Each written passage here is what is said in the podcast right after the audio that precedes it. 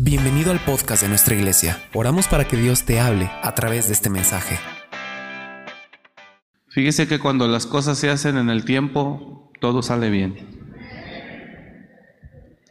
Uno de los problemas que tenemos los hombres es que, o más bien una de las causas de los problemas en los que nos metemos es que muchas veces o nos precipitamos o no hacemos nada.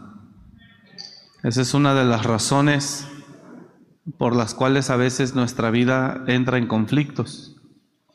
Si usted no hace nada en el tiempo en el que tiene que actuar, lo más seguro es que se le genere un problema grande. Eh, y también cuando usted y yo hacemos las cosas antes de tiempo, pues también nos metemos en problemas grandes. Por eso dice la palabra que todo lo hizo hermoso en su tiempo. ¿Sabe qué es lo más impresionante? Es que aunque a veces conocemos la palabra, nos cuesta mucho trabajo eh, seguirla. Pero la palabra es muy clara. Cuando nosotros hacemos las cosas dentro del tiempo de Dios, eh, todo sale hermoso. Eh, dice la escritura, todo lo hizo hermoso en su tiempo y ha puesto eternidad en el corazón del hombre. Yo me escucho muy mal acá, René. No sé si me cambien el monitor, por favor. Eh, ni es adelantarnos, ni tampoco no hacer nada. Y nosotros como pastores conocemos a mucha gente de los que se adelantan y también de los que no hacen nada. Eh, el proverbio habla y dice que aprendamos de la hormiga como ellos ellas con tiempo eh, prepara su comida para que cuando llegue el tiempo en el que no va a poder salir por el invierno, pues ella está preparada. Y dice, el Señor nos habla para que nos fijemos en la hormiga y que aprendamos de ella, como no teniendo Señor ni capitán, ni gobernador, la hormiga hace lo, propio. Algo que nosotros buscamos como pastores, eh, algo que buscamos como pastores es eso, buscar, llevar a la iglesia a que actúe en el tiempo preciso.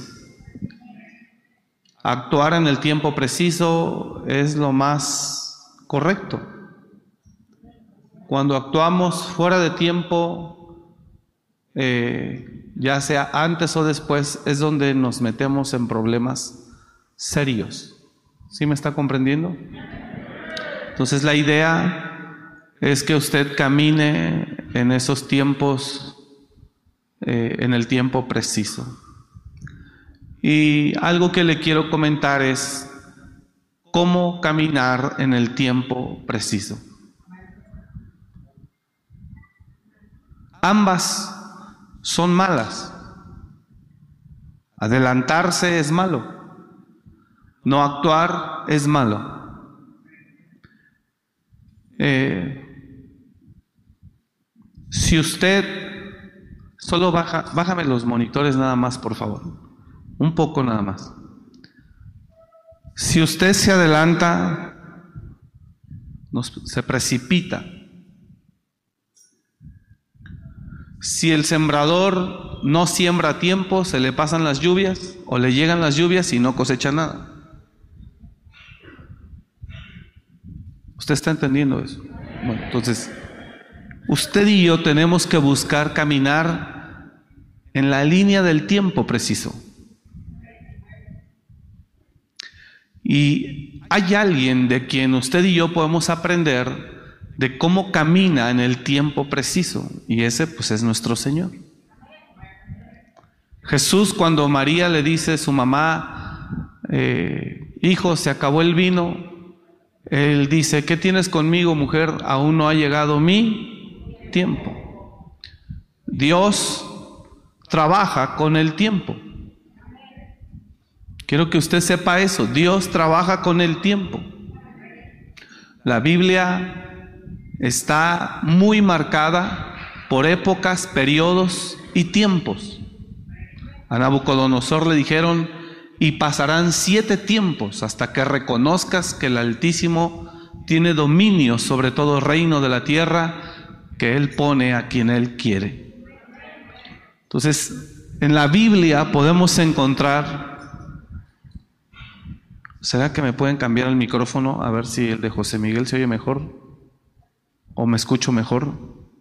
Perdón, es que si no, no, me, no, puedo conectar yo, discúlpeme. Eh, si algo hay en la Biblia son épocas, periodos y tiempos. ¿Me está siguiendo? Gracias. Sí, bueno, sí. Ya estoy mejor, creo que así. Gracias aquí. Eh, ¿No tienes COVID? Si no. Bueno, este, la Biblia marca periodos, tiempos, épocas. Daniel ora. Daniel es uno de los cautivos llevados a Babilonia bajo un juicio de 70 años. Y Daniel es de los que ahí se levantan, nacen, y él entiende la profecía y él ora y dice, Señor, perdona nuestros pecados, restauranos y haznos volver de la cautividad. Y Dios envía un ángel a decirle a Daniel, porque eres muy amado, fui enviado a ti. ¿Sí me escucha bien usted? Bueno, eres muy amado y por eso fui enviado. Vengo a decirte parte de Dios que todavía no es el tiempo. Falta poco, pero falta. Entonces, la vida de una persona se llena de problemas cuando se sale del tiempo. En aquellos años, los autos antes de tener toda la tecnología que tienen, antes llevaban carburador, distribuidor, y el distribuidor se tenía que mover en el tiempo para que el carro funcionara y no fallara. Hablo de los bochitos, yo tuve. Si ese bochito tenía flameados los platinos, eh, el carrito no desarrollaba bien, sino que fallaba. Y la razón por la que los platinos, que eran los que hacían la chispa, se, se dañaban era porque el carro estaba fuera de tiempo. Entonces el distribuidor se tenía que poner al oído, así lo movía el mecánico y donde el carrito se oía que su marcha era más fina, ese era el tiempo y ahí apretaba. Entonces una persona difícilmente funciona fuera de tiempo, lo mismo que un bochito. Algunos hasta se parecen a un bochito, o nos parecemos, pues ahí andamos. todo, todo circula dentro de un tiempo, todo se mueve dentro de un tiempo. Entonces, cuando usted se sale del tiempo, ya sea que se precipite, se adelante o que no haga nada, entonces a usted se le están acumulando problemas. Si el papá ve que el hijo empieza a andar mal y no alinea a tiempo, ese papá está dejando que el problema crezca.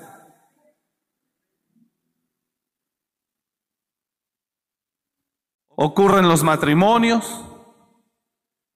Cuando dentro del matrimonio se dejan de dar ciertas cosas,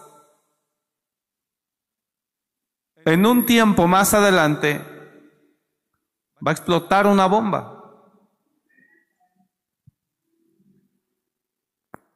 Conocemos mucha gente, conocemos mucha gente, conozco gente que hemos atendido que ve los problemas y no hace nada. A eso se le llama indolencia. La escritura de hecho dice, maldito el que hiciera indolentemente la obra de Dios. Maldito el que hiciera indolentemente la obra de Dios. Vemos a un sacerdote llamado Elí, de la descendencia de Aarón, con toda la legalidad para ejercer el sacerdocio del pueblo de Israel. Elí es un hombre ya grande, tiene hijos, sus hijos andan mal, en pecado, en fornicación, etcétera. Y Elí oye que sus hijos andan mal porque por ahí le llegó el pitazo. Oye, tus hijos andan usando las ofrendas del templo y andan con las muchachas. Y cuando Elí oye eso, Elí solo lo escucha y habla con ellos, pero no se pone firme.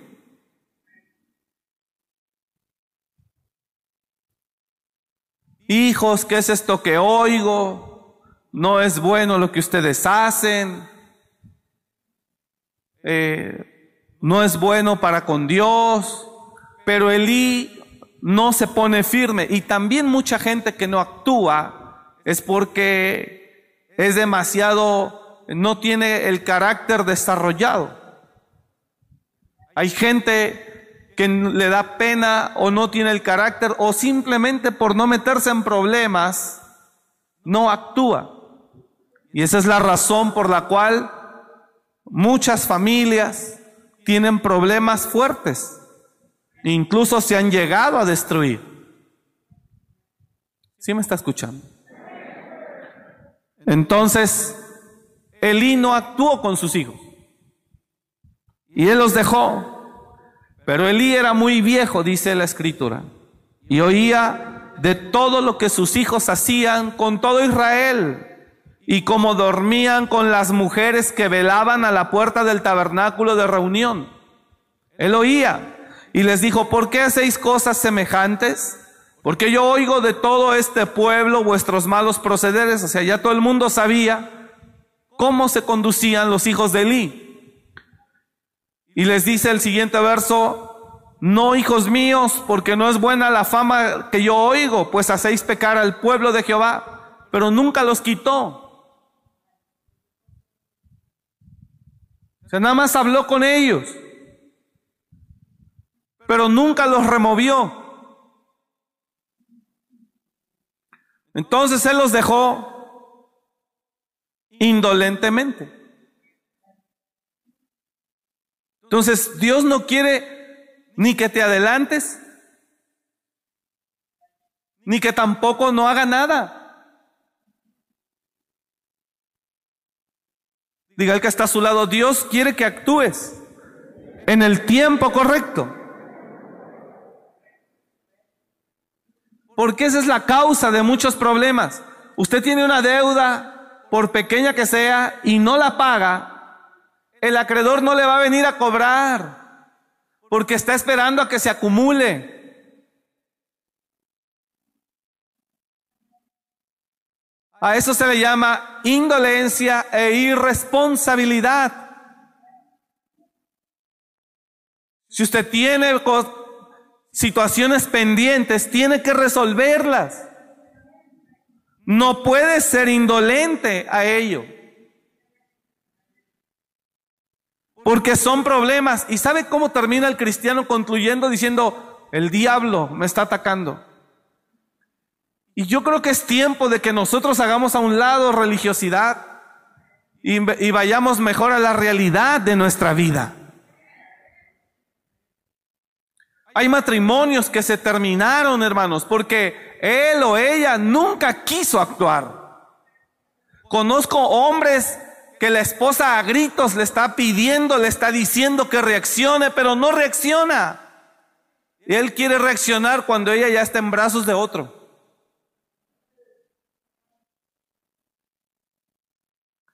El hombre no quiere hacer nada porque la indolencia lo domina. El sentido de irresponsabilidad lo gobierna.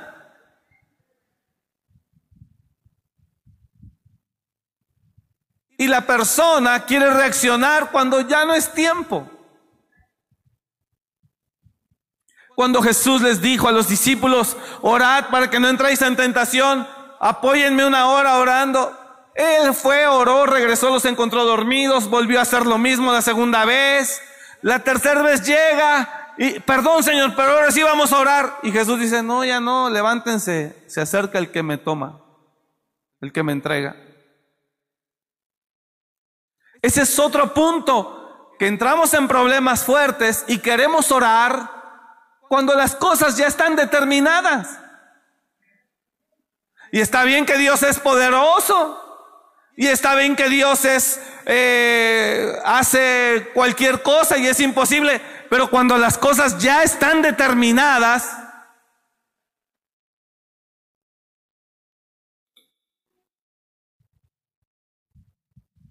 ¿Usted cree que Dios quería que Sansón terminara sin ojos? No. Dios no quería que Sansón terminara sin ojos. Dios no quiere que tus hijos terminen mal. Dios no quiere que tu matrimonio se destruya. Dios no quiere que tu negocio se acabe. Dios no quiere. Pero si no actúas, o si actúas precipitadamente, yo no sé si me estás siguiendo. No tiene que ver el diablo. Diga conmigo, tiene que ver conmigo.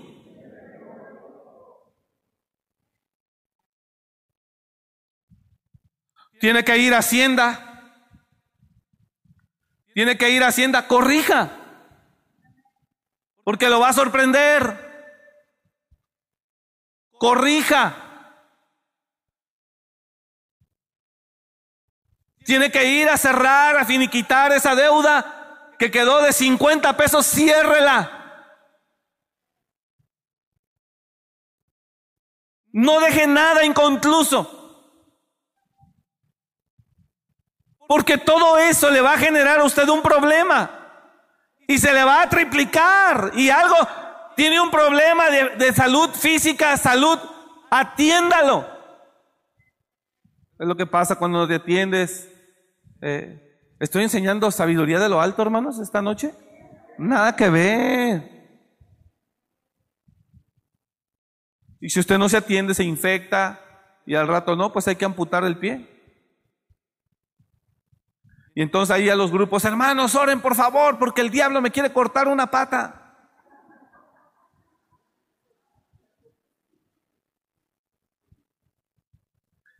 Y entonces cuando le cortan la pata, él se enoja con Dios porque estuvo orando y estuvo clamando y Dios no obró.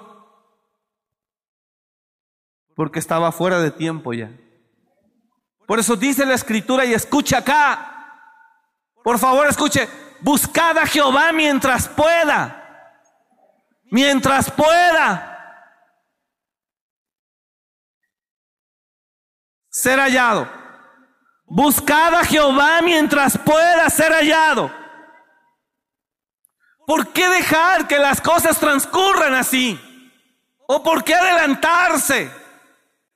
Hay papás que consienten que sus dos hijos con los papás de la hija, que su hijo, perdón, con la hija y los papás de la hija se junten. Sí, pues vamos a ayudarlos. Pues si se quieren, órale, que al fin yo también me casé a los 15. Pues órale, yo tengo ahí una casita pues yo tengo ahí una estufita y los padres de él y los padres de ella les hacen la casita. Eh, después no se la acaban. ¿eh?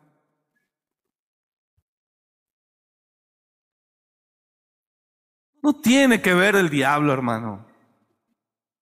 Todo tiene que ver con nosotros. Con ser responsables y entendidos o con ser demasiado negligentes, indolentes o irresponsables. Pero cuando yo camino en el tiempo de Dios, porque hay gente que puede decir, ¿cuándo es el tiempo? ¿Cómo puedo caminar en el tiempo correcto? Dios es el primero que nos enseña que Él trabaja con el tiempo. A Nabucodonosor lo sentenció siete años. Y después será establecido en su reino nuevamente. A Israel fueron 70 años de exilio. Y después los haré volver de la cautividad. Dios trabaja con el tiempo y Dios determina tiempos. Y a través del tiempo Él se conduce. Como hay gente, lo digo con mucho respeto, que quiere que su vida sea transformada en el tiempo que Él dice, 15 días, 20 días, un mes, dos meses.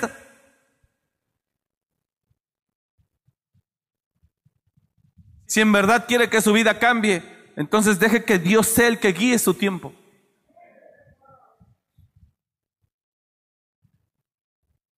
Todo lo hizo hermoso en su tiempo, dice la palabra.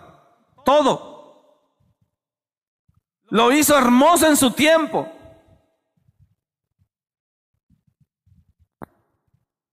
Todo lo que se hace en su tiempo es hermoso, sin que el hombre alcance a comprender la obra que Dios ha hecho.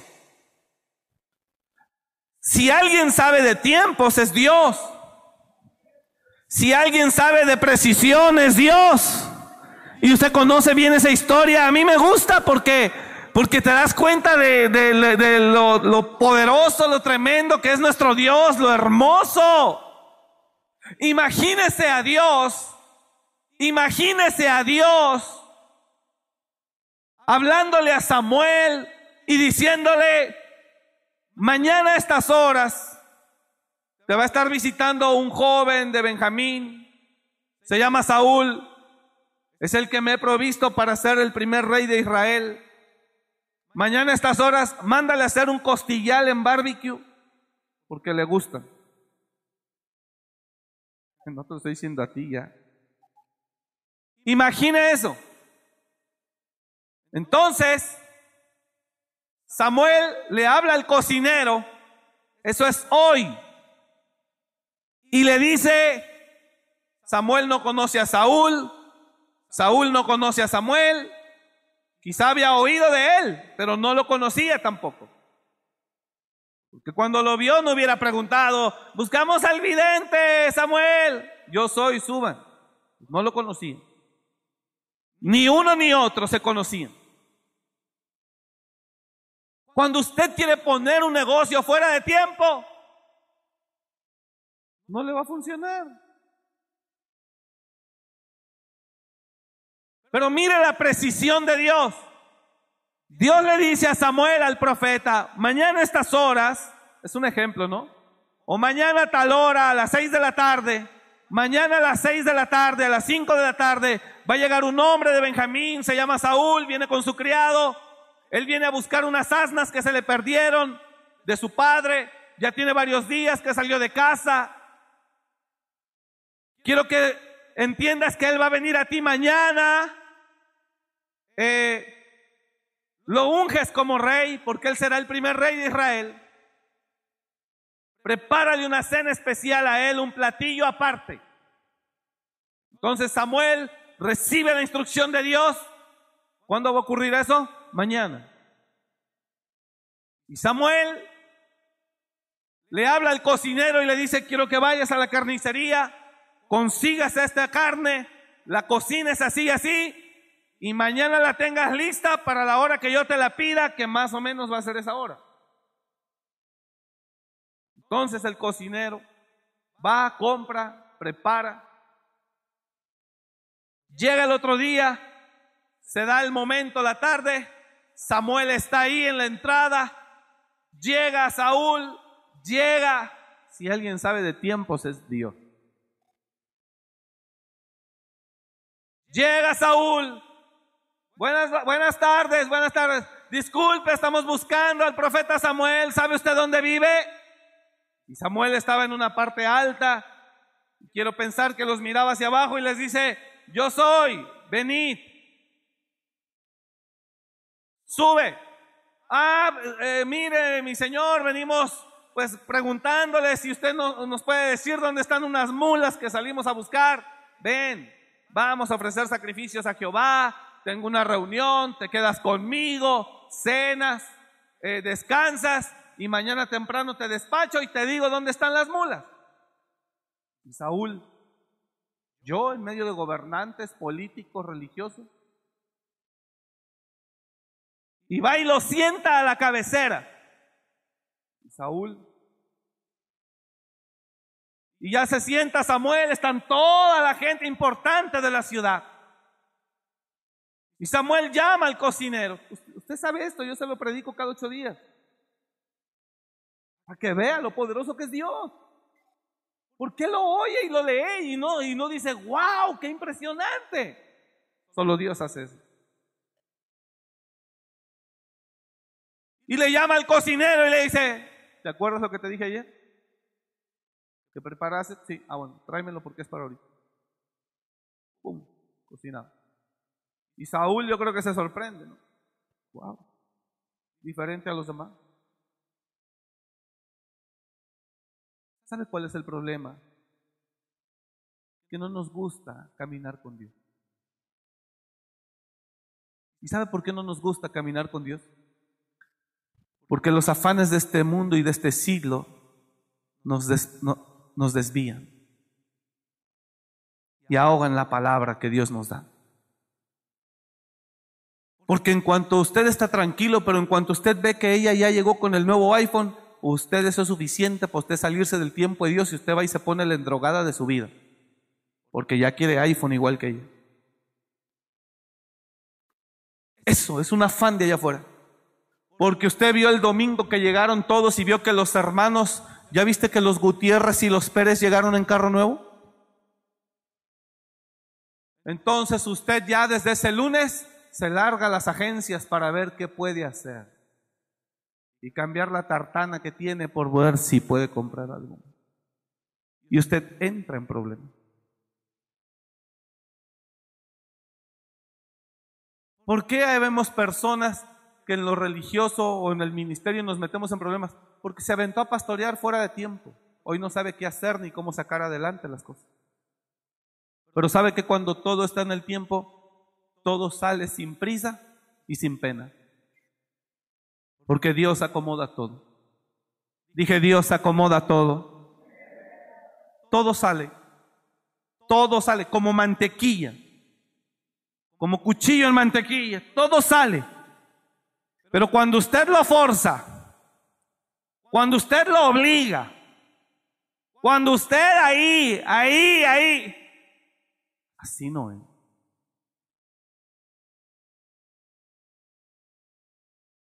Mañana a esta misma hora yo enviaré a ti un varón de la tierra de Benjamín. Regrésame un verso el 15, por favor. Y un día antes que Saúl viniese, y un día antes que Saúl viniese, Jehová había revelado al oído de Samuel diciendo, mañana, a esta misma hora, yo enviaré a ti un varón de la tierra de Benjamín al cual ungirás por príncipe sobre mi pueblo Israel, y salvará a mi pueblo de mano de los filisteos, porque yo he mirado a mi pueblo. Por cuanto su clamor ha llegado hasta mí. Y luego que Samuel vio a Saúl, Jehová le dijo, he aquí este es el varón del cual te hablé, este gobernará a mi pueblo. ¿Desde cuándo Dios preparó todo el tiempo? Un día antes. Acercándose pues Saúl a Samuel, en medio de la puerta le dijo, te ruego que me enseñes dónde está la casa del profeta. Y Samuel respondió a Saúl diciendo, yo soy el profeta, sube delante de mí al lugar alto y come hoy conmigo y por la mañana te despacharé y, y te descubriré todo lo que está en tu corazón, todas tus dudas. Mire, yo fui una persona con problemas de adicciones. Yo estuve en las drogas 10 años metido. Fue espantoso, un infierno, la adicción. Si yo le digo a usted, no está listo, es porque yo sé lo que le digo. Pero aún así usted se lo lleva. Pues llévese. Aquí nos vemos en unos 15 días.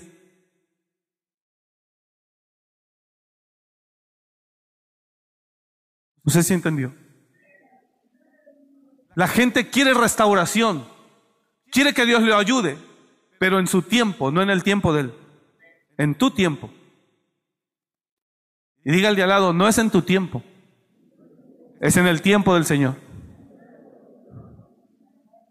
¿Cómo entender el tiempo de Dios? Número uno, entienda algo. el tiempo en el que usted y yo vivimos se llama Cronos. El tiempo en el que Dios habita se llama Cairo. De entrada significa que los tiempos de Dios no tienen nada que ver con los tiempos de nosotros. De manera que hay una diferencia tremenda. Mire la precisión de Dios. Dios no quiere que usted esté en problemas. Hay gente a la que ha dicho, ¿y por qué no hiciste nada en todo este tiempo? Yo sé que Dios aplica el amor, la misericordia y te da chance una y otra vez, pero hay un momento donde Dios dice, ahora no más. Ahora no más. Y sabe algo, Dios es hermoso porque Dios nos da chance una y otra, nos tiene muchísima paciencia. Pero llega un momento en que nosotros, wow, abusamos de esa paciencia. Y Samuel respondió diciendo, yo soy el vidente, sube delante de mí al lugar alto y come hoy conmigo y por la mañana te despacharé y descubriré todo lo que está en tu corazón. Y de las asnas que se te perdieron hace ya tres días, pierde cuidado de ellas porque ya se han hallado. Mas para quién es todo lo que hay codiciable en Israel, sino para ti y para toda la casa de tu padre. Está diciendo, las mulas fue el pretexto. Dios te trajo a mí. Para decirte que para quién es toda la riqueza de Israel, toda la gloria de Israel, sino para ti y para la casa de tu padre. Saúl respondió y dijo, no soy yo hijo de Benjamín, de la más pequeña de las tribus de Israel, y mi familia no es la más pequeña de todas las familias de la tribu de Benjamín, porque pues me has dicho cosa semejante. Le está diciendo, yo no soy ninguna persona extraordinaria, porque me dices eso? Pero Dios lo había elegido. Entonces tomó Saúl y a su criado, los introdujo a la sala, y les dio lugar a la cabecera de los convidados, que eran unos 30 hombres, pura gente de nivel.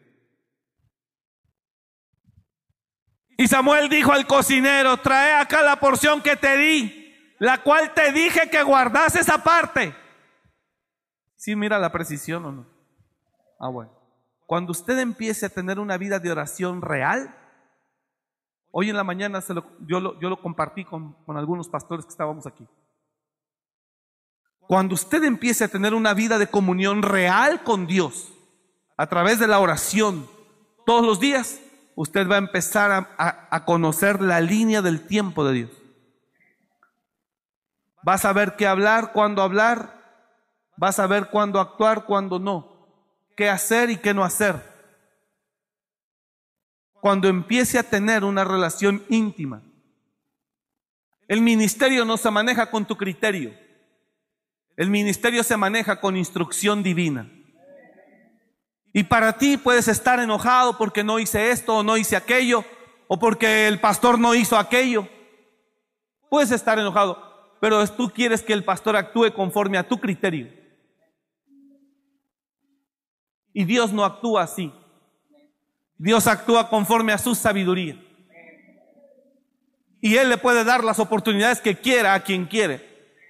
Porque Él es Dios. Y Él es perfecto. Y Él sabe lo que hace. Y nadie le puede decir, ¿por qué haces así? Nadie le puede decir a Él, apláudale si lo va a hacer a Dios, hágalo. La iglesia no se guía con criterio, sino con el tiempo de Dios. ¿Alguien me está entendiendo esta noche?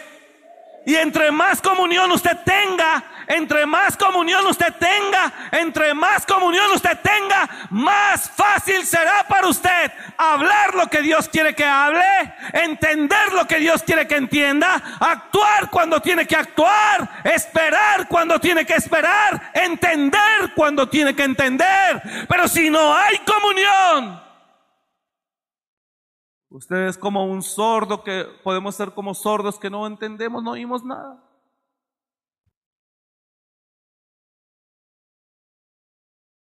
Hay gente que viene, me presta un peso. Y yo eso lo valoro con Dios. Viene Él y también me pide un peso. Y también lo valoro con Dios. Y la respuesta para cada uno puede ser no la misma. Tal vez el peso sí se lo doy a él y a él no. Porque Dios sabe tu tiempo. Dije, Dios sabe tu tiempo. Cuando Dios quiere tener a alguien en un proceso, en un proceso de formación, cuando Dios quiere tener a alguien con un propósito definido, en un proceso, en un trato, haga de cuenta que Dios le dice a todos los que están ahí, olvídense de él. Y cuando necesitas la llamada, y cuando necesitas la ayuda, y cuando necesitas la visita, nadie llega. Porque Dios te tiene en el hornito. Y en ese hornito vas a estar ahí dos, tres, cuatro, cinco años. José, bíblica, eh, ejemplo bíblico, José es llevado a la cárcel de una manera injusta. José en la cárcel, oiga esto, José no sabía cuál era el camino que Dios iba a utilizar en José para hacerlo el rey de la tierra o el señor de la tierra, así es como lo dice la palabra. Pero José, Dios lleva a José a casa de Potifar para empezar a, enseñarlo a ser administrador. Y en la casa de Potifar lo tiene un tiempo, lo tiene un tiempo aprendiendo, pero rápido José, diga conmigo, rápido José, manejaba los negocios de Potifar con una facilidad increíble. Entonces dice Dios, Ok, ya aprendió el primer paso. Segundo paso. Y entonces Dios permite lo que usted ya sabe, la mujer de Potifar se le insinúa, este por temer a Dios no se acuesta con ella, se le niega, esta por despecho dice, me violó, intentó violarme. Potifar dice, eras mi esclavo, ¿cómo me hiciste esto? Tú dominabas sobre todos mis bienes, solo mi mujer no. Y José, y José va a la cárcel injustamente. ¿Qué buscaba Dios ahí? Que José siguiera aprendiendo administración. No es lo mismo. Oiga usted, pastores que juzgan, iglesias que tienen más número de personas, se, gobierna y se pastorea diferente una iglesia de 50 que una iglesia de 500. Para pastorear una iglesia de 500, el pastor necesita levantar equipo. Es un equipo pastoral. Pero hay pastores que solamente quieren ser ellos. Entonces ese pastor que nada más quiere ser él, el ungido, el santo, el, especial, al único que le lleven regalo en su cumpleaños, el único que lo busquen, el único que lo miren. Dice Dios, ah, bueno, quédese con sus, con sus 30 ovejas, que son las que usted puede atender. Pero después ese pastor frustrado con sus 30 ovejas, después de 20 años, dice, quiero crecer. Y dice, ¿cuándo abriste la mente para entender?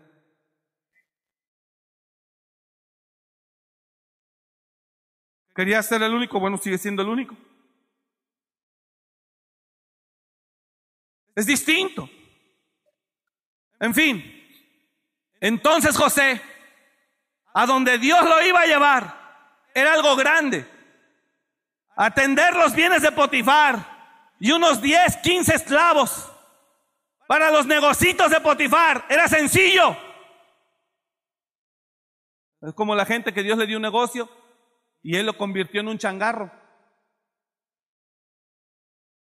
¿Por qué? Porque él no quiere más educación, más formación y más proceso. Como el negocio que Dios le dio, que ahora es changarro, es el que le da de comer, con eso está bien servido. Pero si entendiera que lo que Dios le entregó es para que crezca y crezca y crezca, él tiene que seguir entendiendo que debe estar en siguientes procesos. No sé si me estoy explicando, hermano. Entonces Dios lleva a José a la cárcel injustamente. ¿Para qué? No es lo mismo atender a 10, 15 esclavos que a mil reos en un penal.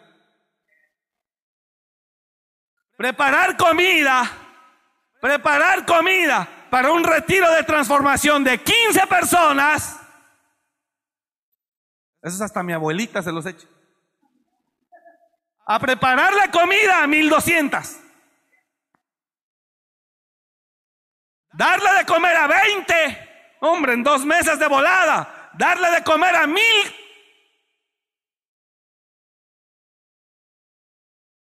Requiere otro proceso de capacitación. Entonces Dios lleva a José, porque con Potifar aprendió lo que tenía que haber aprendido. Diga conmigo eso. Ahí en la primera fase aprendió lo que tenía que haber aprendido. ¿Sí me está comprendiendo o no? Hay gente que me ha dicho a mí, ¿cómo me doy cuenta que no es su tiempo para ejercer lo que quiere hacer? Ya sea ministerio, emprender negocio. Si es ministerio, quiero emprender este proyecto. Dígame cuál es su equipo. enséñame tu equipo. Ya te reprodujiste en ellos. Ya te multiplicaste en ellos. Ellos, ellos son carne de tu carne y hueso de tu hueso. No, dijeron que me iban a ayudar y todo. No, papá, te van a ayudar 15 días. A la tercera semana, prepárate para que se vayan y te quedes solo. No, no, no, no, no, no, no. Usted quiere proyecto grande. Primero haga un equipo, reproduzcase. Que terminen siendo carne de tu carne y hueso de tu hueso. Y esa gente gobierna contigo y no se va.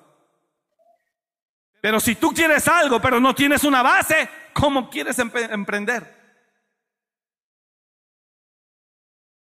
Le digo algo cuando empezamos aquí en Morelia hace 15 años. A, los primeros que llegaron les decía, Dios los quiere preparar a ustedes. Así que saque de su mente que usted es la iglesia. No, usted es la base. Ustedes son las columnas. Y muchos de ustedes serán pastores.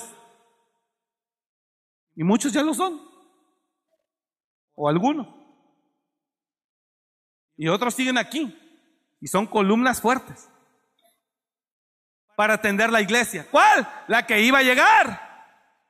¿Y cuál llegó? Pues esta. No sé si me estoy explicando. Escúcheme acá, por favor. Escúcheme acá la iglesia, amén. Entonces Dios lleva a José para un segundo proceso. Tu vida tendrá varios procesos. Dígale al lado, dile, tu vida tendrá varios procesos. Oiga esto que le voy a soltar, está fuerte. Bueno, si Dios no ha terminado contigo, ¿a quién, con quién Dios no ha terminado? Levánteme la mano. ¿Cómo me doy cuenta que Dios no ha terminado conmigo? Porque hay promesas que faltan por cumplirse. Levánteme la mano. ¿A quién Dios todavía le tiene promesas, promesas pendientes de entregar y de cumplir? Levánteme la mano. A quien Dios le tenga promesas todavía pendientes por entregar, entonces sepa que si le faltan promesas por, por cumplirse, le faltan procesos por vivirse.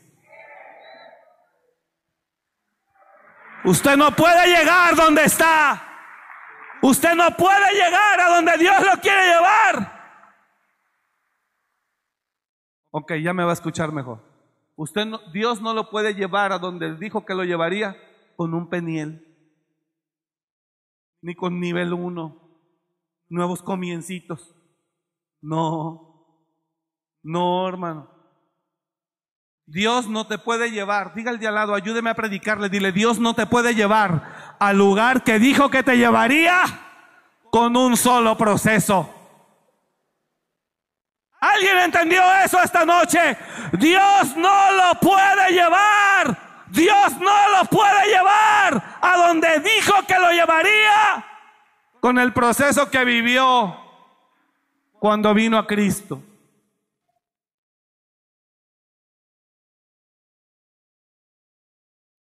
Mire, José vivió un proceso. José vivió un proceso. Primero era el consentido de papá. hombre, a él le hacían su túnica de colores, marca Calvin Klein. Ah, no, era Tommy, era Tommy.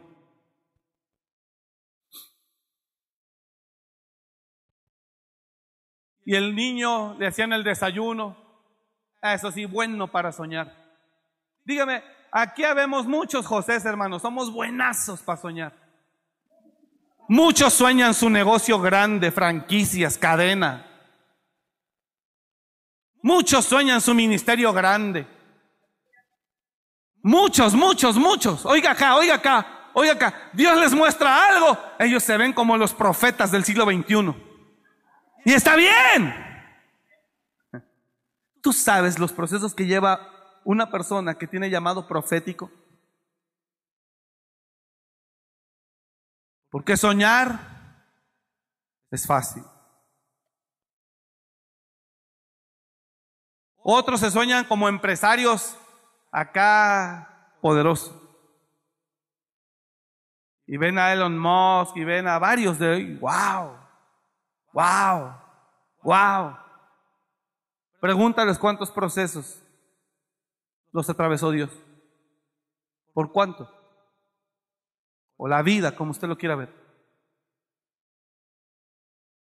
Quiero que entiendas que tu sueño, y si hay promesas que Dios no ha cumplido, entonces hay promesas, hay procesos que no has vivido. Y José el primer sueño, el primer proceso, porque soñó que el sol y la luna y las estrellas se inclinaban a él, soñó que unos manojos en la tierra se inclinaban a él, hasta su padre se ofendió y dijo, ¿qué es esto que dices? ¿Significa que tu madre y yo nos inclinaremos a ti? ¿Tu madre y yo nos inclinaremos a ti? ¿Qué es esto que estás hablando, muchacho? Oh, pues yo nomás les cuento lo que soñé. Entonces, claro, Dios iba a hacer algo grande con José. ¿Sí está usted acá o no? Claro, Dios iba a hacer algo grande con José. Que le llega a su primer proceso. Siempre acusaba a sus hermanos. Siempre acusaba a sus hermanos de la mala fama que ellos tenían. Flojos, perezosos, no pastoreaban, las ovejas se las tragaban los leones que andaban ahí cerca. Y José siempre llegaba a su papá de regreso dando las noticias. Pero ese día salió para no volver. Y ese día sale y nunca se esperaba. Él ya sentía el rechazo de sus hermanos, pero nunca creyó que sus hermanos llegasen a tanto. Pero Dios lo permitió.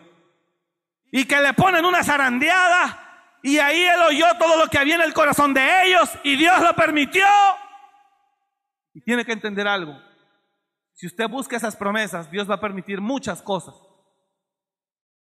Porque el reino es para valientes. Dije, el reino es para valientes. Y si usted quiere esas promesas, quiero que sepa que Dios va a permitir muchas cosas.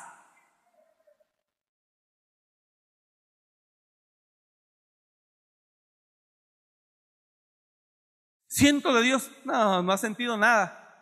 El día que sientes de Dios ni dices nada. No, hermano. El ciento de Dios es muy diferente al ciento de Dios.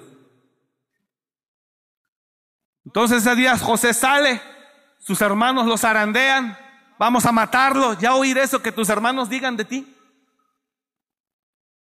A él le mataron el corazón desde ese momento. A él le atravesaron el alma desde ese momento. Lo avientan a un pozo. Pasan unos ismaelitas. Uno de ellos dice, vendámoslo para no volver a verlo nunca más. Se conoce la palabra. Vendámoslo, lo sacan, lo venden también por unas monedas de plata como a Jesús lo vendieron. Y de repente se acaba su desayuno, su túnica de colores y de la noche a la mañana así, de la noche a la mañana, eso se llama proceso para forjar, de lo caliente a lo frío. Pero así, no le dijeron despacito, poco a poquito, no, papá, así, pum, pum.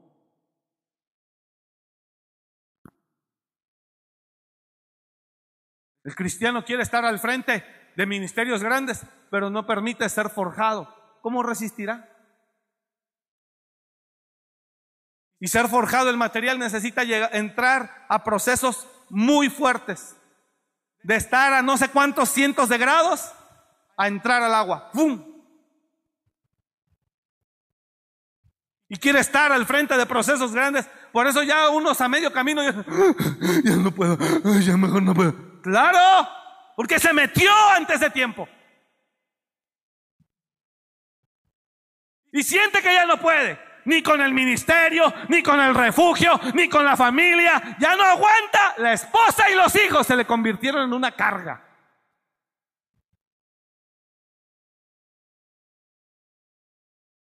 Pero no quiere el proceso. tiene sueño grande, pero no entiende que esas promesas grandes que Dios tiene para usted, señores, con un solo proceso no se van a cumplir todas. Mire, Dios nos atravesó por procesos para llegar hasta aquí. Pero según lo que Dios dice es que no nos va a traer hasta aquí, sino que nos va a llevar hasta allá. Y ese hasta allá implica, no sé si está entendiendo, ¿qué implica? Nuevas enseñanzas, nuevos procesos. Bueno, por eso la gente que no tiene proceso y de repente sube de nivel porque su esposo llevó un cargamento de cocaína y se ganó mucho dinero, es gente que arriba no sabe nada, no entiende nada. Y el diablo los hace garras, se matan entre ellos. Que de la nada llegó allá arriba. O le entra una altivez espantosa. O le entra una soberbia espantosa. Entro con José. Entonces José, el primer proceso es ese, que lo sacan, lo venden como esclavo. Llega. Dios sobrepone a José y le dice, tranquilo, aguanta, tú levántate, échale ganas. Esta es tu realidad, mijo. Deje de estarse lamentando de que ya no está con papá y póngase las pilas y échele ganas. Y que lo compra Potifar. Y se, dejó de lamentaciones. Se dejó de renegar, de quejas. Por eso cuando te ponen en ese trabajo, deje de renegar y bébase la copa ¿Eh? Y entre más fregón se sienta y sienta que usted no debe estar ahí, que usted debe estar arriba, más lo dejarán ahí. Porque usted no está listo. Tiene un concepto mayor de usted mismo que el que debe tener. Entonces José llega con Potifar y dice, bueno, pues acepto mi realidad. Ni modo, soy esclavo, no es de que quería. Era esclavo, tenía que alinearse. Entonces José se pone las pilas y echa a andar lo primero que su padre le enseñó. ¿Y qué fue lo primero que su padre le enseñó? A temer a Dios, hermano. No le enseñó a sumar ni a restar. Lo enseñó a temer a Dios. ¿Quiere dejarle herencia a su hijo y a su hija? Casa, eso. Si no le enseña primero a temer a Dios, eso que usted tardó 20 años en construir, su hija y su hija que no teme a Dios, mucho menos a usted, le va a importar un bledo lo que a usted le costó. Mañana lo vende. Entonces, José entra en la casa de Potifar y se pone las pilas y rápido crece Potifar lo ve como el más, el más hábil, el más inteligente, el más capaz de todos los siervos y rápido, pum, lo pone al frente de todos sus bienes. José rápido aprende todo el manejo de los negocios de Potifar. Y Dios dice, es tiempo del siguiente nivel. Y el siguiente nivel se lo iba a dar su siguiente proceso.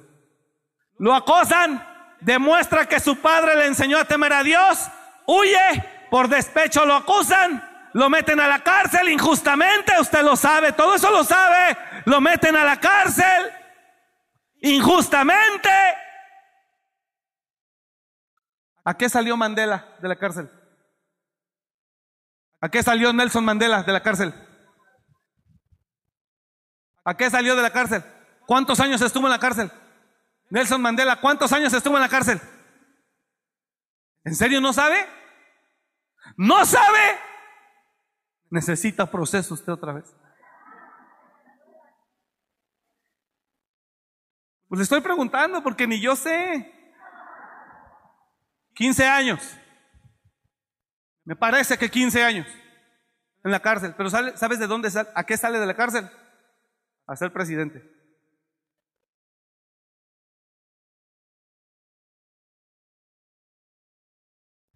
27 Ah, yo, oía que 15. se fue el doble, santo Dios mío. Ahora escuche, entra él a la cárcel.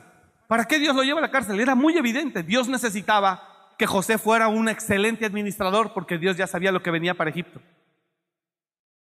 Por eso yo he estado enseñando a mi grupo acá. Si usted no es buen administrador, Dios no puede seguir avanzando con usted rumbo a sus promesas. Si usted no es un buen administrador, Dios dice, aquí nos quedamos porque usted no quiere entender. Le he dicho, no se endrogue con Coppel y ahí va. No se mete en Electra y ahí va. No haga esto y ahí va. No saque ese préstamo y lo hace. Aquí nos quedamos hasta que entienda.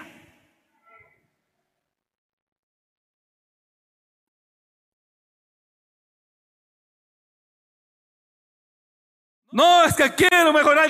Quédese con el mismo fregado carro y espere que Dios le autorice.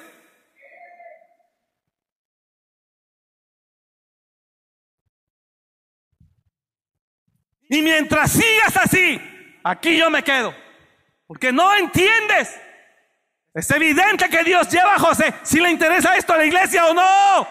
Es evidente que Dios lleva a José al segundo proceso para darle la segunda gloria. Ahora no vas a atender ni vas a estar al frente de 15, 20 siervos. No, ahora vas a estar al frente de mil reos. No vas a estar bajo la autoridad de Potifar, jefe de la guardia de Faraón. Ahora vas a estar bajo la dirección de ese penal o bajo el director de ese penal. Y aquí lo voy a enseñar para que usted administre, le dice. Y usted va a aprender aquí a hacer no chile con huevo para 15 personas. Usted va a aprender aquí a hacer chile con huevo para mil gente. Y le tiene que salir igual de bueno. ¿Alguien está entendiendo lo que estoy hablando esta noche? ¿Y sabes qué requiere todo eso? Tiempo de Dios. Vas a estar en el tiempo, vas a estar ahí. Diga al de al lado, vas a estar ahí. El tiempo que Dios considere, no el que tú creas. Si es que quieres, dígaselo, si es que quieres que Dios cumpla su palabra en ti.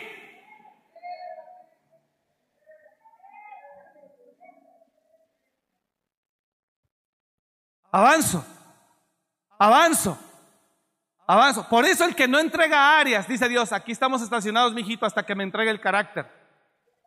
Por eso aquí nos quedamos, mijito. Hay grandes promesas para usted, pero no vamos a ir a ellas hasta que aquí me entregue la inmadurez, hasta que aquí me entregue la rebeldía, hasta que aquí me entregue la incredulidad, la desobediencia, la soberbia, el orgullo, la pereza, la irresponsabilidad. Aquí nos vamos a quedar hasta que usted aquí me entregue lo, mañoso, hasta que aquí me entregue la deshonestidad. Aquí nos vamos a quedar hasta que usted se alinee y deje de estar pidiendo escondidas y deje de estar pidiendo prestado escondidas de su propia esposa y deje de estar haciendo cosas que no debe.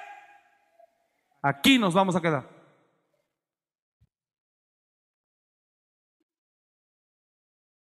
Y no le voy a soltar un peso más. No le voy a liberar más recursos.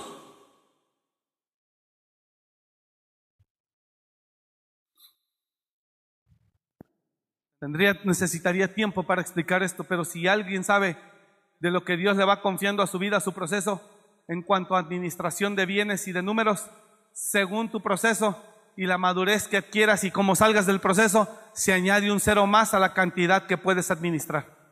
Un cero más. Pasó el proceso, otro cero más. Pasó el proceso, otro cero más. Mire, hay ministerios que caminan con pesos, pero hay ministerios que no caminan o para caminar necesitan millones. Ministerios que necesitan eso.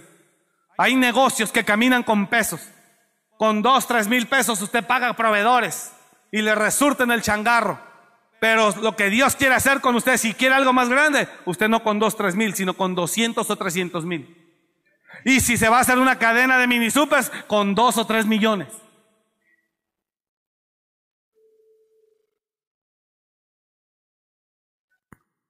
Así que si usted cree que a Dios no le afecta que usted, que vea que usted va y le paga Electra, pero siente la ventaja que le dejó todo el dinero y ya va y le saca algo mañana, porque si no siente feo de que les dejó todo.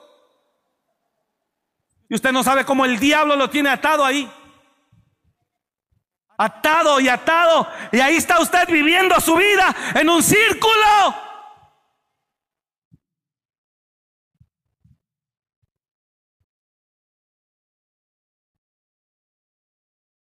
Hoy la nueva generación se sienten que lo saben mucho, que ellos aquí, acá. Vamos a ver, porque el árbol por su fruto lo conocerás. Se sienten muy capaces, no, que aquí, que acá, que... Ok, vamos a ver. Porque para enfrentar la vida se requieren varios aspectos importantes. Y a veces los jóvenes creen que somos tontos, que somos viejitos, que no sabemos nada de la vida. Ay, papá.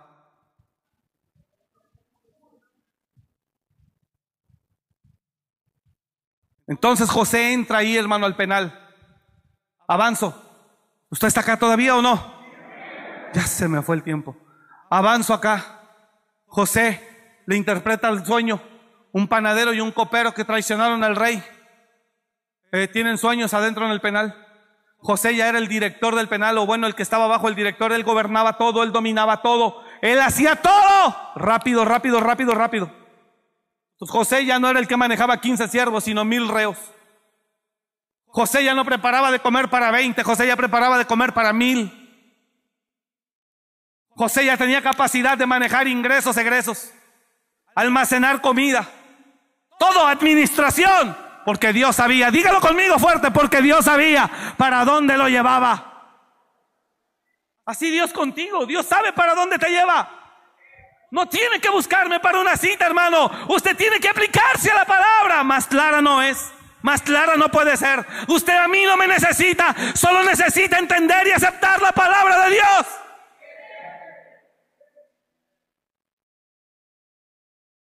Usted necesita más de Dios a través de mí, aquí, aquí, aquí, en este púlpito, que allá adentro. Sin embargo, sigo atendiendo y no tengo problema. José estaba listo. ¿Era fácil para él el proceso? Por supuesto que no. ¿Era difícil? Sí. Él estaba incómodo. Cuando estos hombres tienen un sueño, se los interpreta José y dice, creo saber la interpretación de tu sueño, a ver, cuéntamelo. Esto más, esto más, ok, sí. Tú, esto más, ok, sí. Tú serás restituido en tu cargo después de un tiempo, el rey te perdonará y te, te, restituirá en tu cargo porque se sabrá que todo fue un malentendido y que te pusieron una trampa. Tranquilo, serás restituido a ser copero nuevamente del rey, hombre de más digno confianza el copero. Evitar envenenamientos. Panadero, eso que viste, que soñaste y todo es que te van a que te van a cortar la cabeza, te van a colgar, vas a morir. Tú, bye bye, que te vaya bien.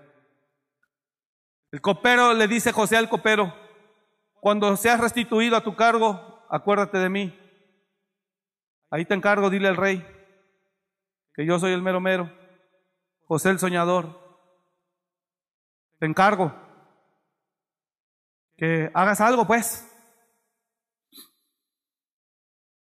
Y entonces, en cuanto sale el copero de la cárcel, Dios le manda, le manda una amnesia al copero. Se olvida de José. Porque José ahí, diga conmigo, José ahí, por la circunstancia en la que estaba, se quería salir del tiempo de Dios. Tal vez al año, tal vez a los seis meses. El día se quería salir. Y si tú caminaras en el tiempo de Dios, Dios te diría, no es tiempo. Y si caminaras tú en el tiempo de Dios, tú mismo le dirías, sí, Señor, yo sé que no es tiempo. Los profetas que, que desarrollaron el oído le decían a Eliseo, si sabes que tu Señor te será quitado de ti, que ya llegó el tiempo hoy, sí, sí sé, callad. Ellos estaban alineados en el tiempo de Dios. Y entonces Elías le dice a Eliseo, espérame, ahorita vengo, vive Jehová que no te dejaré. Vuelve a decir, espérame, ahorita vengo, vive Jehová que no te dejaré. Voy acá a Betel, vive Jehová que no, espérame, ahorita vengo, dijo, no, vive Jehová que no te dejaré. ¿Qué estaba probando Dios en, en Eliseo? ¿Qué estaba probando Dios en Eliseo? Está acá la iglesia. ¿Qué estaba probando Dios con Eliseo?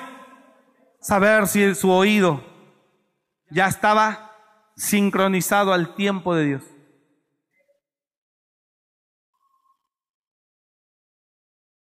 Mire, hermano, hay gente que quiere emprender proyectos y ni siquiera conoce si es tiempo o no es tiempo.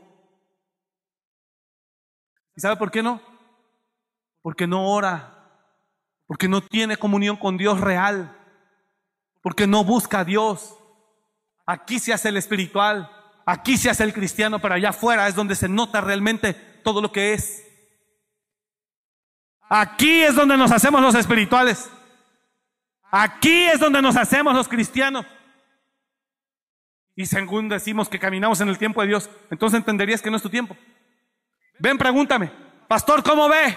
¿Es tiempo? ¿Cómo ve? Quiero hacer esto y esto. Te pregunto a ti, pregúntale a Dios, ¿es tiempo? Que Él te diga. Ya no me digas a mí, que Él te diga. Si Dios te habla y has empezado a desarrollar tu oído, vas a llegar a decirme, pastor, gracias, no es mi tiempo aún. Aquí sigo. ¿Cuándo no es mi tiempo? Cuando no ha terminado Dios el proceso en el primer escalón. Por usted ya quiere ir al segundo, dice Dios, no, aquí estamos.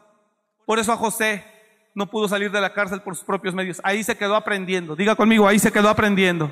Ahí se quedó aprendiendo. ¿Es culpa de la iglesia? ¿Es culpa del hombre? ¿Es culpa? No, hermano. Es un tema de Dios. Y Dios te puede tener a ti, sépalo bien. Sépalo bien. Si quieres tú caminar en la voluntad de Dios para alcanzar las promesas de Dios, pues sépalo bien. Dios lo puede tener a usted 10 años en un mismo lugar o 20 años en un mismo lugar.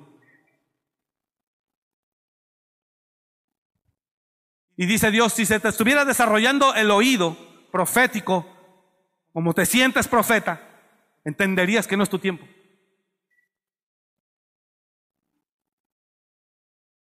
¿En qué está todo esto? Que no ora.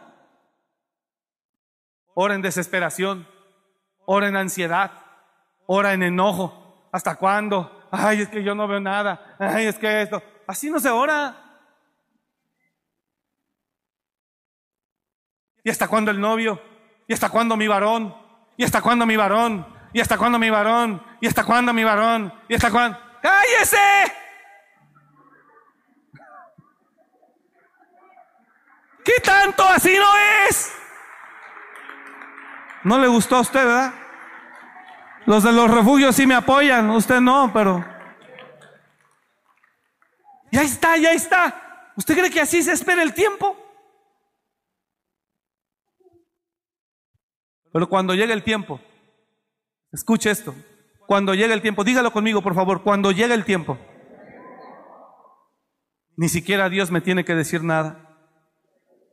Él me lleva con Samuel. Él ni sabía que iba. Y mire cómo regresó. Entonces deje de promoverse. Deje de provocar. Que Dios no está ciego y es tan omnipresente que puede tener sus ojos sobre los ocho mil millones de hombres que hay en este mundo. Por eso es omnipresente. Porque los ojos de Jehová contemplan toda la tierra para mostrar su poder a favor de aquellos que tienen un corazón perfecto para con él. Entonces José, hermanos, Dios lo deja ahí. Más tiempo. A los dos años, Dios ya provoca el sueño en Faraón. El copero ve a Faraón que está así y el copero dice, ¡Ay! y se me olvidó hacer el pago hoy es día primero. 400 de pago tardío por la tarjeta de crédito. Entonces el copero ahí dice, Ahora me acuerdo que en la cárcel hay un hombre, bla, bla, bla, bla, bla. Me interpretó mi sueño a mí y al panadero que a él lo colgarían y que a mí me restituirían. Yo creo que él le puede interpretar el sueño a Faraón. Y Faraón dice, sáquenlo, tráiganlo inmediatamente. Lo afeitaron, le cambiaron las ropas. Salió de la cárcel por la puerta grande, por orden de Faraón, de nadie más. No, pero tiene una demanda que por violador de, Potifar me va, de gorro Potifar, sáquenlo. Y que se lo ponen. ¿Qué traía José ya? No traía la revelación del sueño. Aquí implica algo. Una cosa es la unción, otra cosa es el don y otra cosa es la preparación. El don Dios te, te lo entregó. Puedes profetizar hoy, mañana, pasado. Pero la preparación Para gobernar, eso es otro tema. Y eso se requiere aquí en la tierra una preparación. A Moisés y a los profetas tienen, a ellos óiganlos. Por eso mucho rebelde cristiano que tiene dones y que tiene unción, no quieren procesos. Por eso no tienen nada del reino. Porque piensa que con la unción no se somete a nadie, ni tiene por qué obedecer a nadie, ni por qué sujetarse a nadie. Y aunque tienen una gran unción, no tienen peso, no tienen plataforma. Porque el proceso es el cimiento de un ministerio. Entonces, cuando Faraón ve a José, oiga esto, oiga esto, oiga esto. Imagínate que José no quiere procesos. Porque él con su unción de soñador es más que suficiente. Y entonces José sin procesos, imagine usted esto. Entonces José sin procesos de preparación, lo llevan y le interpreta al rey, a Faraón. Y entonces le dice Faraón, le dice José a Faraón, búsquese un hombre que le administre porque eso es lo que significa siete años de vacas gordas y siete años de vacas flacas. Búsquese un hombre. Y Faraón dice, pues tú mero me estás interpretando. No, yo interpreto sueños, yo no sé administrar. Suerte para la próxima, vaya la promesa. Ese es el problema. La gente quiere unción, quiere gloria en las iglesias, pero no quiere procesos. Nosotros, yo tenía aquí ovejas que hoy son pastores, ya no les puedes decir nada a algunos, porque como ya son pastores, si quieren vienen, si no, no, si quiere llega temprano, si no, no. ¿Quieres que te diga cuál es el resultado de ese proceder? Aunque ya eres, ya eres pastor, y ya eres pastor porque tuviste tu primer procesito. Pero como ya no quiere el segundo porque ya es pastor, Igual directores de refugios que si quieren vienen a la iglesia, si quieren vienen a clases, si no, no. ¿Sabe cuál es lo que resulta? Jamás crecerás. Jamás crecerás. Síguele así. Si quieres ven, si no, no vengas. Ya te manejas independiente. Te manejas independiente. El segundo proceso te está esperando. Líderes de ministerio, maestros, líderes de células.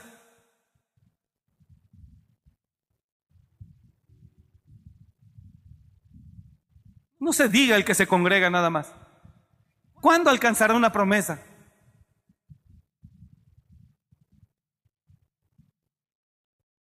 ¿Es en serio? José estaba listo. Dije, José estaba listo.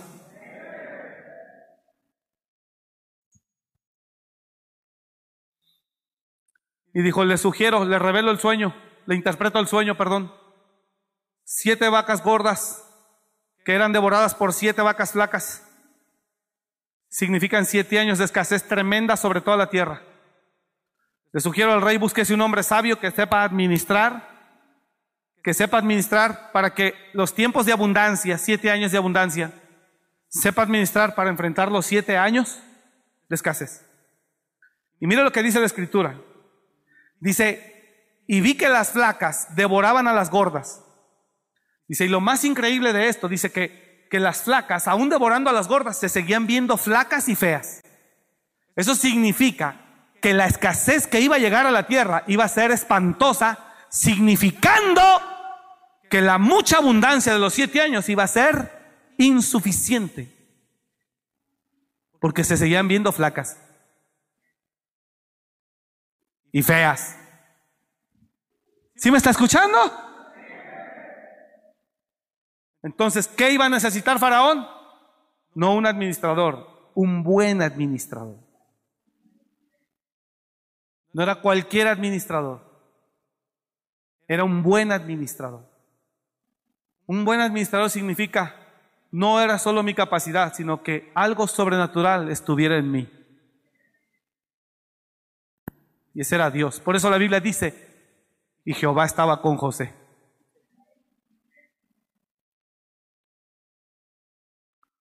Entonces dijo Faraón, ¿Y qué otro hombre más sabio puede haber en toda la tierra de Egipto que tú mero? Y José dijo, como gusto. ¿Te sientes listo? Sí, señor. Acá empecé a administrar poquito, acá en el tanque donde estaba, en el bote, otro poco. Ya tengo idea y tengo noción cómo lo vamos a hacer.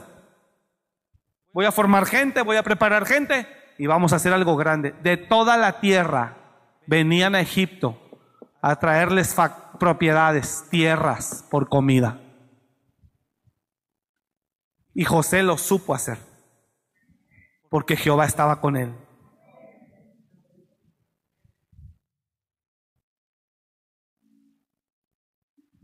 ¿Alguien está entendiendo esto?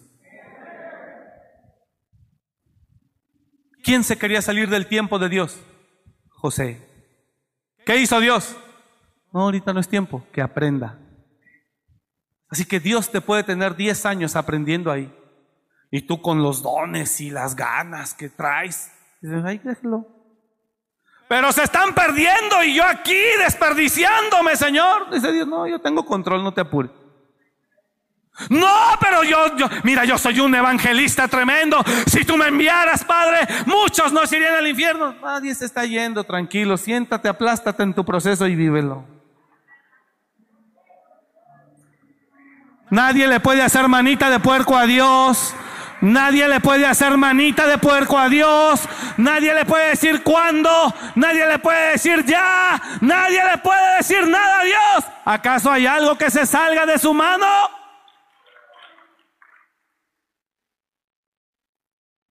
¿Acaso hay algo que se salga de su mano?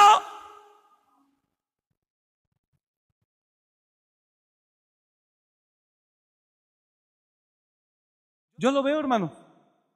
Hay quienes ya vivieron un primer proceso. Ya fueron lanzados. Wow. ya con eso siente que ya. Oh, Jesús.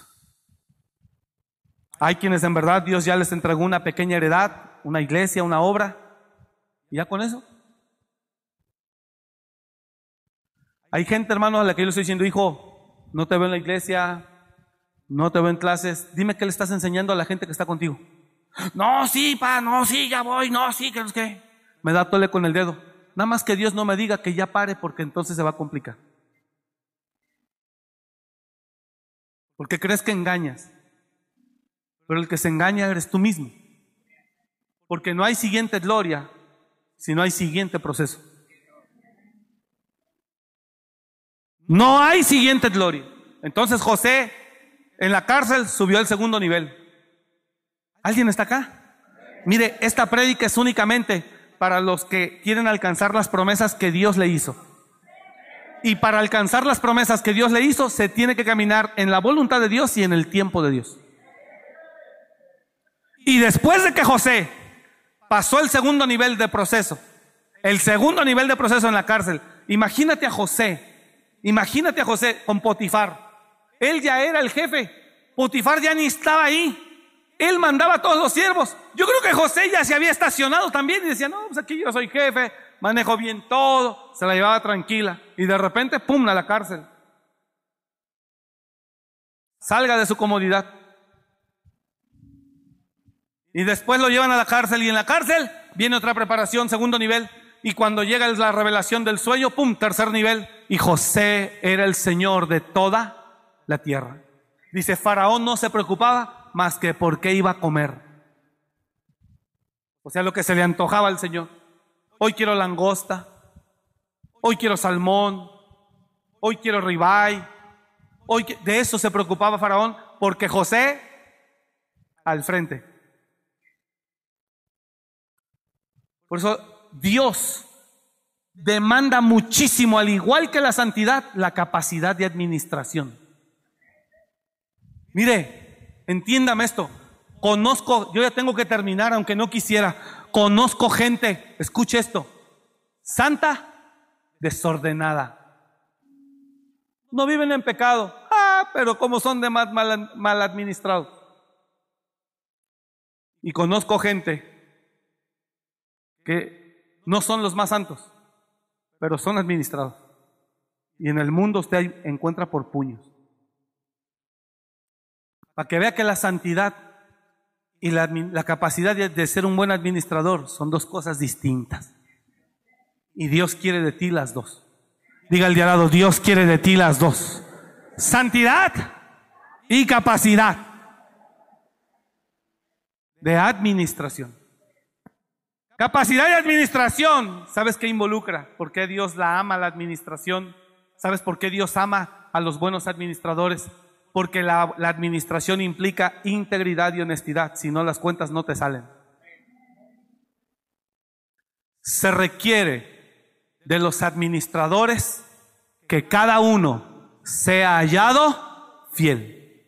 Se requiere, no es, no es se les aconseja.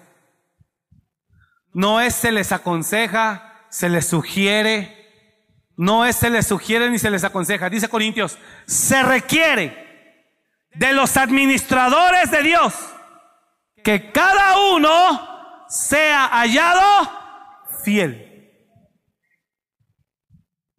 Pues perdóneme, si usted no sabe ser un buen administrador de su propia casa, ¿cómo quiere gobernar la casa de los demás?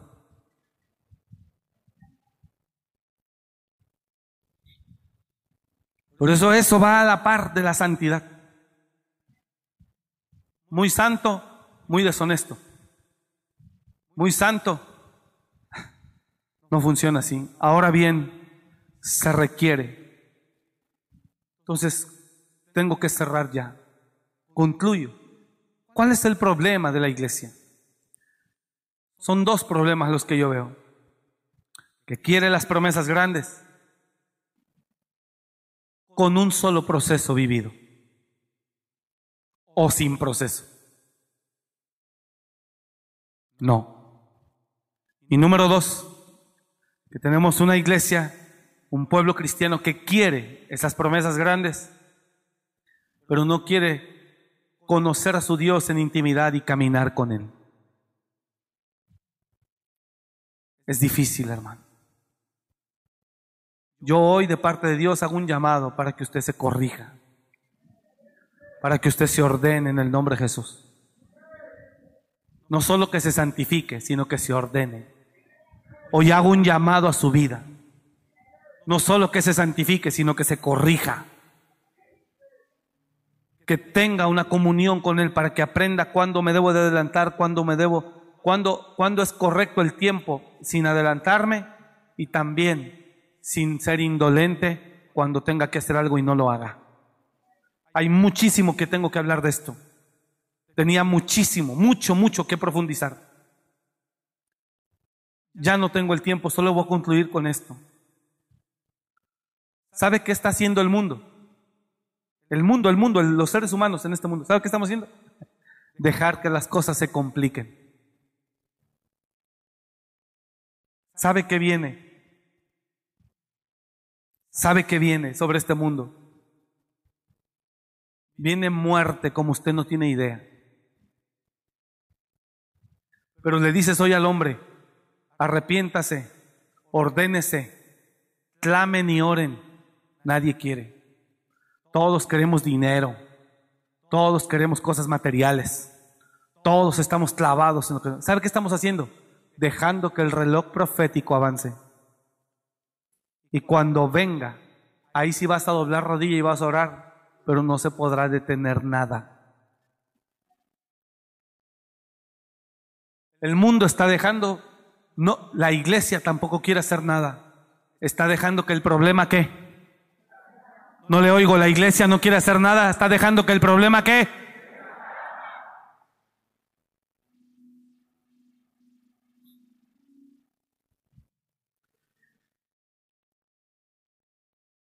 Hoy a las 5 de la mañana. Yo casi no sueño. Sé que usted va a pensar que estamos sugestionados por el mes de, ya no se dice septiembre, sino septiembre. Este, eh, gracias por estar aquí. Los que se ríen significa que están todavía conectaditos. Qué bueno. Y ya el himno nacional se lo van a cambiar también, ¿verdad? Dijeron que ya no es si retiemble. Bueno, Oiga esto, ya terminé. 5 de la mañana, más o menos, 4.48, 4.45 me despierto con miedo, porque tuve un sueño y soñé un terremoto. Todo se caía, la tierra se abría y la gente caía. Fuego subía de la tierra, de esas grietas que se abrían. y volteé hacia atrás y venía agua y oí una voz que dijo, es el agua que consume la tierra. Y oí una voz que dijo, y el continente se parte. Arrasaba con todo. Fue espantoso, hermano, la sensación. Yo me llené de miedo. Hoy, cinco de la mañana, desperté así. Y empecé a llorar y a orar. Dios está empezando a mostrar. Después de eso, oiga esto, después de que vi toda esa destrucción, y yo me daba, de repente ya me vi yo en un lugar alto, y veía como cuando usted ve en un avión y ve las ciudades de noche, luces iluminadas, pero lejos. Ya después yo en la mañana, como a las 8 de la mañana, yo estaba orando y dije, ¿por qué yo veía eso tan lejos? Yo creo que yo estaba, ya estaba muerto, yo estaba allá arriba yo que miraba las luces. Y arriba donde yo estaba había mucha gente y mucha gente conocida que estaban adorando a Dios. Y yo me asomaba por los cristales y veía el mundo, no el mundo redondo, veía tierra, muchas luces, ciudades. Cuando usted va en el avión en las noches ve ciudades, eh, urbe, manchas urbanas, son ciudades. Y yo veía eso. Y mi padre y mi madre estaban ahí al lado. Ya en la mañana yo dije, bueno, ¿yo por qué después vi eso? Después de esa catástrofe. Era un terremoto, hermano, que sacudía espantosamente. Lo soñé hoy por la mañana. Fuerte. Dios está llamando a orar. Dios está llamando a orar, pero la iglesia no lo quiere hacer. Porque hoy hay muchísima falsa predicación diciendo que viene lo mejor. Sí, viene un arrepentimiento genuino después de un juicio, después de un trato. Y cuando vea la humanidad que el juicio de Dios es, es justo y verdadero, porque esa es la palabra que dice. El juicio de Dios lo define con dos palabras, justo y verdadero. Justo es que no viene a matar a nadie injustamente. Verdadero que es real. Y mucha iglesia que tiene que interceder, que tiene que orar ahorita para que se detenga. No quiere hacerlo. La iglesia no quiere tomar el papel que le corresponde. La iglesia está involucrada, está, está, está eh, leudada con la influencia del mundo. Todos queremos lo mismo que los del mundo. Todos buscamos lo mismo que los del mundo. Cuando la iglesia ahorita es la única que está a tiempo de orar para detener. Dice la Biblia que cuando Dios miraba a Israel que doblaba rodillas y se arrepentía, Dios se detenía del mal que dijo que les haría. Pero si la iglesia no hace nada, si la iglesia no hace nada, si la iglesia no hace nada, si la iglesia no hace nada, vendrá lo inevitable. Y ahí sí querramos orar, querremos orar, querremos buscar. Pero ya, como Jesús le dijo a los discípulos, ya no oren, ya levántense Vean el que me entrega. No hubo atrás. Porque cada quien está metido en sus propios proyectos. Cuando tú no sabes que si viene un juicio sobre la tierra, tú y tus proyectos no valdrán un bledo. Perdóneme que le hable así de fuerte. La iglesia es ahora cuando debe estar orando, clamando a Dios por el mundo.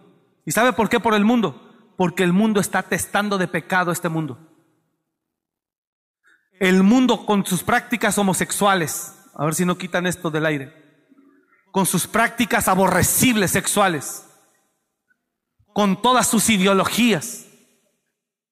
Todo lo que están haciendo es maldiciendo la tierra. Y quiero que entienda esto, que todo el pecado que se está empezando a practicar, todo el pecado que se está empezando, que se está practicando en el mundo, Naciones que están aprobando, aprobando, aprobando, aprobando, aprobando, aprobando, aprobando, aprobando, aprobando, están maldiciendo su propia tierra. Están diciéndole al juicio de Dios, véngase, véngase, véngase. Y no hay quien los pare. Los gobernantes de las naciones, de los municipios, de las ciudades, de los estados, corrompidos igualmente, aprobando todo tipo de leyes aborrecibles. Es el tiempo de la apostasía y de la blasfemia contra Dios. Y lo único que se está haciendo es llenando la tierra de pecado hasta que el olor del pecado suba a la nariz de Dios. Fue lo mismo que pasó con Sodoma y Gomorra. La iglesia que debe estar orando ahora, no, está soñando con cosas del mundo, con bienes materiales, con vida, con éxito, con fama.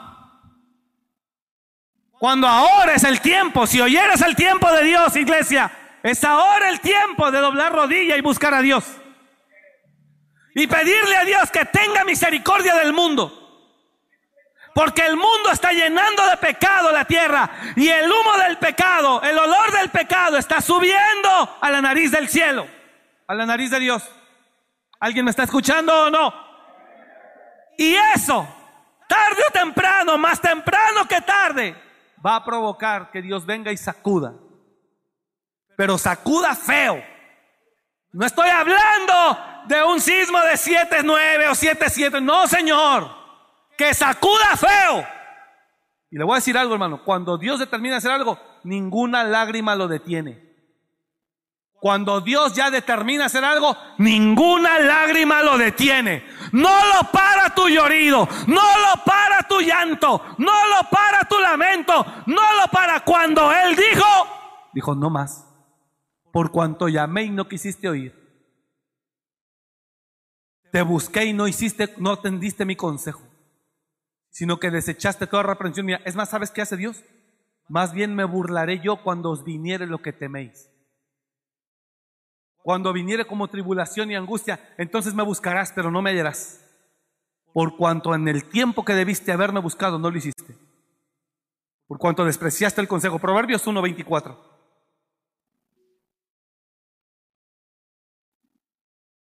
No viene un sismo que te cuartee la pared, no, hermano.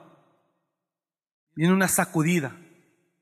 Yo en ese sueño vi que el mar subía, pero yo no estaba en el mar. No estaba en una ciudad de costa. Yo estaba en una ciudad. No era aquí, no era, no ubico aquí. Estaba en una ciudad y vi que el agua subió y fue cuando después de, ese, de esa catástrofe, de ese, de ese terremoto que cayó todo y se abrió la tierra en diferentes lugares, la gente caía y fuego salía de algunos lugares. Era espantoso, hermano, yo me espanté mucho. Y de repente volteo y, y oigo cómo el agua sube y oigo una voz que dice, este es el momento donde todo se destruye.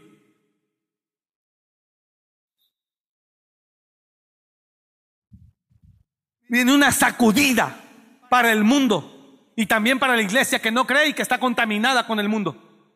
Hoy, hoy, si el Señor viniera como Sodoma y Gomorra, si el Señor viniera, le digo algo, no seríamos Lot, que saldríamos en obediencia a la palabra de los ángeles, seríamos la esposa de Lot que nos quedaríamos.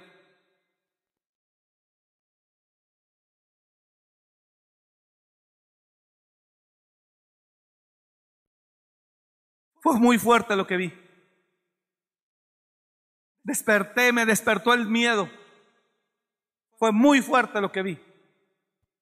El agua cubrió y oí una voz que decía que la tierra se estaba abriendo y vi cómo se hacía separación. Y yo veía gente que yo amaba que estaba de aquel lado y yo quería ir hacia allá, pero no podía porque se hizo grande. Entonces tuve que huir, que huir, que huir para acá, hasta que después me vi ya arriba donde ya le dije,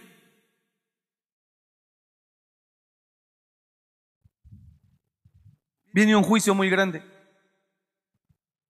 Y las sacudidas que Dios da a ciertas naciones con huracanes, con terremotos, son llamadas. Aunque todos dicen, no, es que eso toda la vida ha existido, porque Dios todo el tiempo está llamando a que la gente sea consciente, a que la gente se ordene, a que la gente pare, a que la gente pare, a que la gente pare. Pero no queremos, nada más pasa la, tragedia y, y volvemos a lo mismo. Estamos como en el tiempo de los jueces. Se levantaba un juez, Israel se ordenaba. Moría el juez, Israel hacía lo que quería. Pasa una tragedia, nos unimos ahí tantito, lamentamos las muertes. No, pero la sacudida que viene es muy fuerte. Muy fuerte. Yo no sé incluso si nosotros podamos estar ahí o sobrevivir o no. No lo estoy espantando, hermano. Pero creo que si la iglesia hoy se integra y une y se une y empieza a hacer su papel de iglesia como Dios quiere que lo hagamos, quizá podamos hacer que Dios tenga misericordia. Por eso la oración.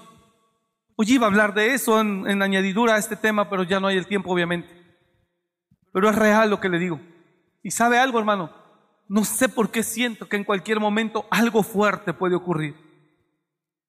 Algo fuerte puede ocurrir.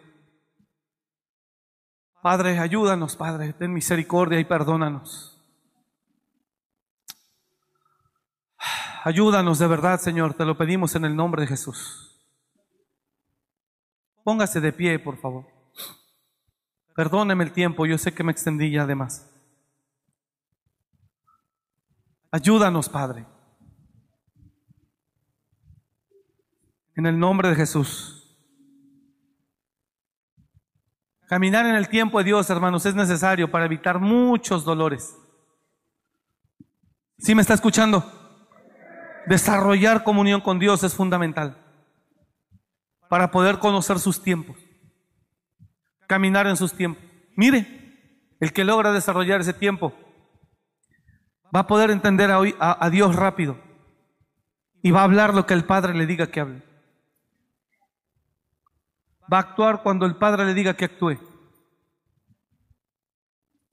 Y sí, se puede errar por ahí. O sea, los profetas de alto calibre se les iba. Samuel decía, de seguro es este el escogido, hablando del hermano mayor de David. Si a los menos profetas se les iba de repente la liebre, pero hermano, era, era más contado el que se les iba, y, pero casi todo lo oían y lo entendían bien. Y con todo respeto, nosotros creo estamos al revés, es todo lo que se nos va y de repente es lo que oímos. Ayúdanos, Señor. ¿Alguien me escuchó esta noche? ¿De qué sirve enfocarte en hacer, en hacer una casa hermosa si mañana llega un sismo y se cae todo?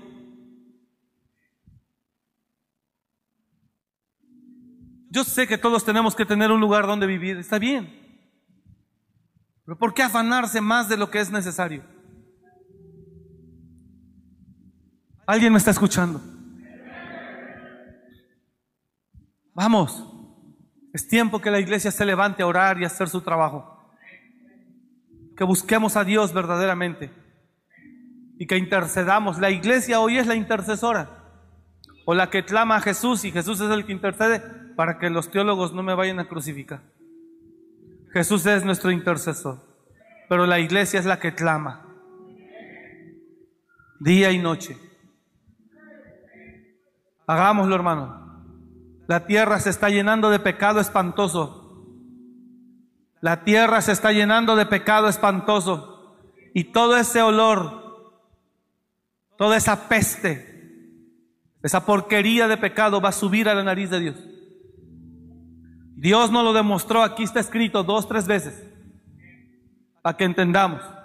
Y si la Biblia dice que Dios no cambia, conforme a la predica del domingo, que Dios no cambia, entonces aprenda que Dios no cambia. Si lo hizo con varias generaciones, con Noé, con Sodoma, con Israel, si lo hizo con varias generaciones,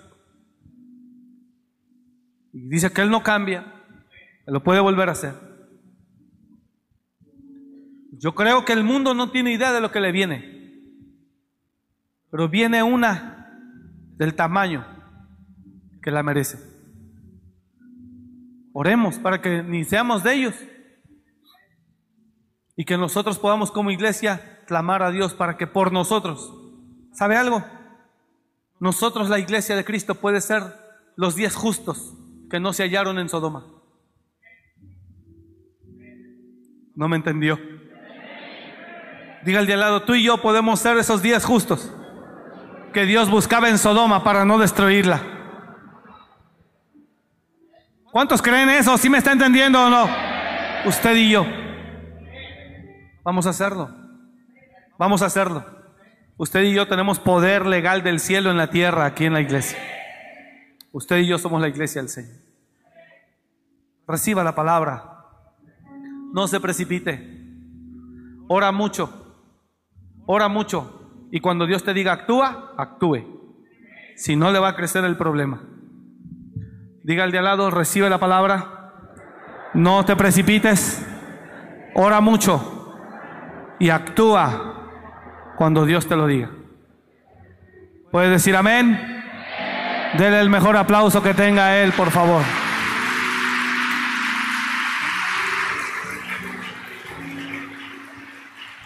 Oh Señor, ayúdanos, Padre. Ayúdanos. Gracias por venir. Bendigo su vida. Padre, guarda tu iglesia. Llévala con bien a casa. Dale descanso. Cubrimos la vida de cada uno. Por favor, Señor, que entendamos todos este mensaje y que caminemos en medio de él, Señor. En el nombre de Jesús. Gracias por amarnos, hablarnos. Gracias por enseñarnos. Todos te damos toda la gloria y te decimos que te amamos, Señor, con todo nuestro corazón. Gracias, Padre, en el nombre de Jesús. Y la iglesia dice, amén. Que Dios le bendiga mucho.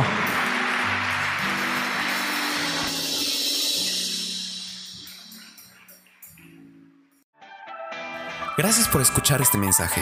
Comparte y suscríbete. Para más información de nuestro ministerio visita www.amoryrestauracionmorelia.org.